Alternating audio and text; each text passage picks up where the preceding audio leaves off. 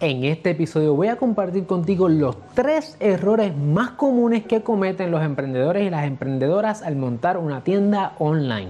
Vamos allá. Saludos familia, yo soy el licenciado Alexiomar Rodríguez, fundador de Siglo, y mi misión es ayudarte a establecer, crecer y proteger tu negocio. Por eso en este canal encontrarás contenido semanal sobre propiedad intelectual, empresarismo y la industria de entretenimiento. Si es la primera vez que nos conocemos y estás en YouTube, asegúrate de darle like a este video, suscribirte a nuestro canal y darle la campana para que no te pierdas ningún solo episodio.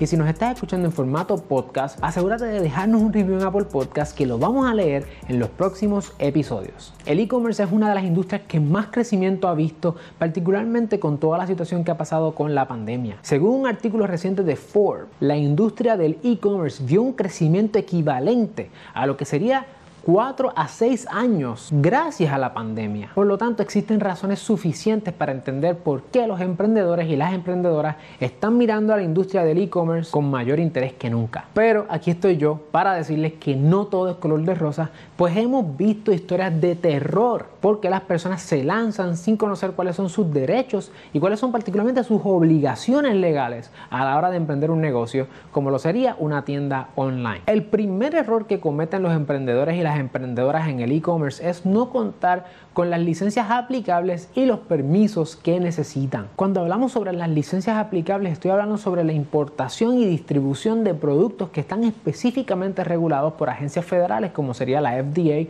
el USDA entre otras. El incumplimiento con estas licencias podrían exponerte no solamente a responsabilidad frente a tus consumidores, sino también en responsabilidad frente a estas agencias que te podrían imponer multas que podrían cerrar tu negocio. Y hablando de multas, en el caso de los permisos que necesitas para operar, muchas veces se piensa que por operar un negocio desde la casa no necesitas permisos y estás equivocado o estás equivocada si estás por esa línea de pensamiento y te expones a que el gobierno te multe y te cierre el negocio. Así que si vas a emprender un negocio online, asegúrate de estar en cumplimiento con las licencias y tener los permisos que el gobierno te impone, que de hecho para montar negocios desde tu casa, si estás haciendo negocios online, te vamos a dejar en la descripción de este video un episodio que nosotros grabamos específicamente para atender cuáles son los permisos necesarios para emprender un negocio online. El segundo error sumamente común es el no tener los términos de uso, las políticas de privacidad y las políticas de shipping. Sabemos que Shopify y otras plataformas te suplen unos términos provisionales y aunque quizás esos términos te puedan beneficiar,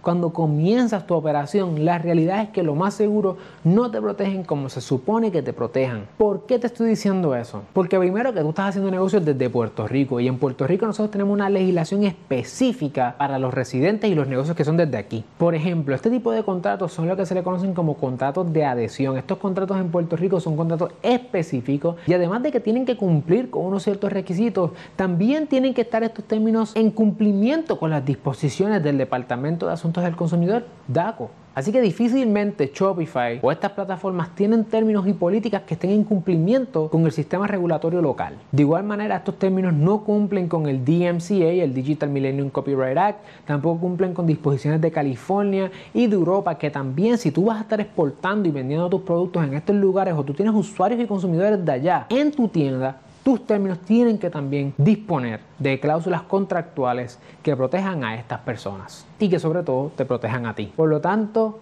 no solamente es revisar los términos que ya tú tienes y las políticas, sino consultarlas con un abogado o una abogada que trabaja este tipo de temas. Obviamente nosotros la trabajamos y por eso precisamente que te estoy diciendo esto. Antes de compartir el número 3, también te voy a dar un bono al final, así que quédate hasta el final porque no hemos terminado. El error número 3 es que no protegen su propiedad intelectual, particularmente las marcas. Aunque el derecho de marcas nace con el uso, no todo nombre es una marca y no toda marca es protegible. Por lo tanto, el proceso de escoger un nombre para tu tienda online un nombre para los productos que tú vayas a vender. Es un proceso que tienes que hacerlo de la mano con un abogado o una abogada de marcas. También nosotros lo trabajamos. Aquí lo importante es que tú sepas que tienes que hacerlo bien, porque de lo contrario vas a recibir reclamaciones de otras personas por estar en violación de la marca de estas personas o cuando tú quieras proteger tu marca frente a otras personas no vas a poder hacerlo porque tu marca no es protegible. Así que el día para repasar si tu nombre es una marca y tu marca es protegible es hoy. Y eso incluye movernos a registrar tu marca. Como bono, quiero quiero compartir contigo algo que hemos estado trabajando y que me preocupa muchísimo de parte de las tiendas online. Y es la compra e importación de productos falsos, de los llamados counterfeits. En múltiples ocasiones hemos tenido personas llegar a donde nosotros porque han recibido una carta de cesta de marcas grandes e internacionales pidiéndole no solamente la destrucción de todo el material, sino el pago de altas sumas de dinero por estar en infracción y en violación del derecho marcario